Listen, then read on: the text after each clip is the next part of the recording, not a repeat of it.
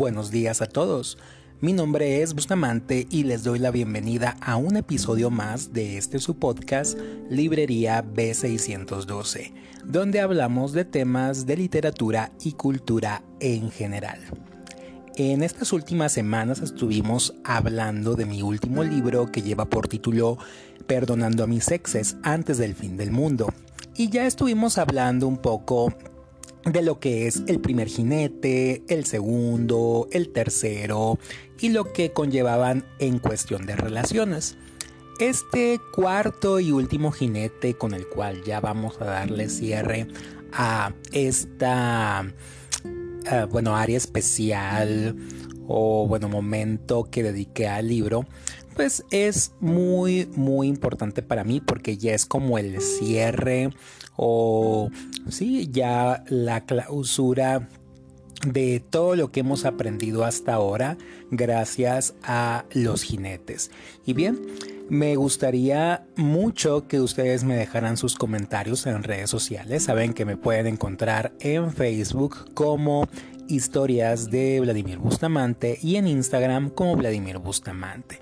Aparte en Twitter también estoy por mi nombre, que ahí pueden contactarme y darme todas sus ideas acerca de temas de literatura y sobre todo qué les ha parecido perdonando mis exes antes del fin del mundo en caso de que ya lo hayan leído o si desean adquirirlo también por ahí podemos llegar a un acuerdo y se los hago llegar.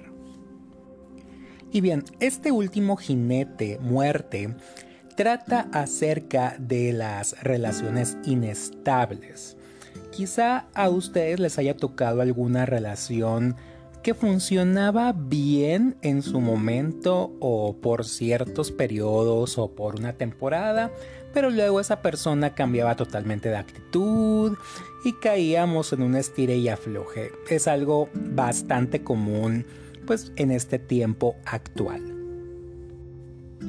Y más porque todos hemos tenido alguna relación en la cual en ocasiones esa persona nos dice que nos ama, siempre está ahí para nosotros, sus mensajes son constantes, mientras que puede que en un otro tiempo esa persona se comporta muy fría, es distante, no nos contesta, nos deja en visto y obviamente nosotros caemos en la desesperación ante tal comportamiento. Es algo completamente normal, no estamos sobre reaccionando y sobre todo nuestros sentimientos son válidos completamente. Este tipo de relaciones son muy curiosas porque cuando nosotros tomamos la decisión de alejarnos de esa persona, decimos, bueno, pues ya no quiere saber nada más de mí, me voy. Obviamente que ellos y ellas se dan cuenta de esto y luego, luego nos busca para tenernos ahí, porque pues esta relación se convierte en algo común, ¿sabes qué? No es ni contigo, pero tampoco sin ti. Y estamos en un estire y afloje muy cansado. Si a ustedes les ha tocado uno o una pretendiente de este estilo, sabrán de lo que estoy hablando. ¿Cuáles son las consecuencias de estar en un tipo de relación como esta?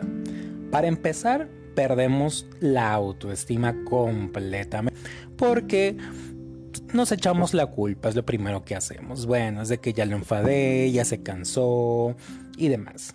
Aparte está la irritabilidad que sufrimos nosotros porque pues, hey, ¿por qué me estás contestando frío siendo que era estábamos hablando y me jurabas amor eterno? Y pues también otra de las consecuencias inevitables es la depresión, un sentimiento de desesperanza, sentimientos de angustia. Y bien, en el libro Perdonando a mis exes antes del fin del mundo, Atena conoce a muerte, no es una persona así que te digas, uy, qué interesante, pero ella se da la oportunidad y descubre que tienen mucho en común, son afines y tienen una primera cita maravillosa. Sin embargo, al pasar el tiempo, este hombre empieza a jugar con los sentimientos de Atena, primero que no la quiere y luego de que quiere ser su amigo y después empieza a salir con otra y luego es de que la busca porque se siente débil y porque la necesita y está en un infierno total. Obviamente, sin caer en spoilers, nuestra protagonista pues ya está bastante curtida, ya ha pasado por situaciones similares y ella empieza a usar todo este juego de muerte a su favor. Para ese momento, Atena ya es una vieja loba de mar, tiene bastante colmillo y sabe manejar mejor la situación, pero no quiero echarles al capítulo, ya ustedes si quieren saber más podrán revisarlo obviamente. Además de las consecuencias tan molestas, ¿por qué razón nosotros seguimos con una persona así? Seamos sinceros, lo hacemos por las migajas que nos da y también por la esperanza de que esa persona un día vendrá a nosotros y nos va a mirar a los ojos y nos va a decir que nos valora y que se da cuenta de lo mucho que hemos hecho por ella o por él. Y es entonces cuando nos va a jurar amor eterno. Seamos sinceros, esas cosas raramente pasan. ¿Por qué razón? Porque si esa persona realmente te quisiera o estuviera dispuesta a empezar algo contigo, algo serio, créeme que ya desde hace mucho lo hubiera hecho. Sé que es una realidad muy difícil de aceptar, pero entre más rápido lo hagamos, más fácil lo vamos a poder superar, créanme. Y bueno, ¿qué hacer en estos casos? Yo te recomiendo que hables directamente con esta persona. Dile, si quieres o no quieres conmigo. Que su sí sea sí y que su no sea no. Si no te da un sí directo, mi querido amigo, mi querida amiga, ese es un no rotundo. Entonces, deja de engañarte y mejor ve las cosas como son. Ahora podrás preguntarme, ¿puedo seguir en contacto o continuar mi amistad con esa persona?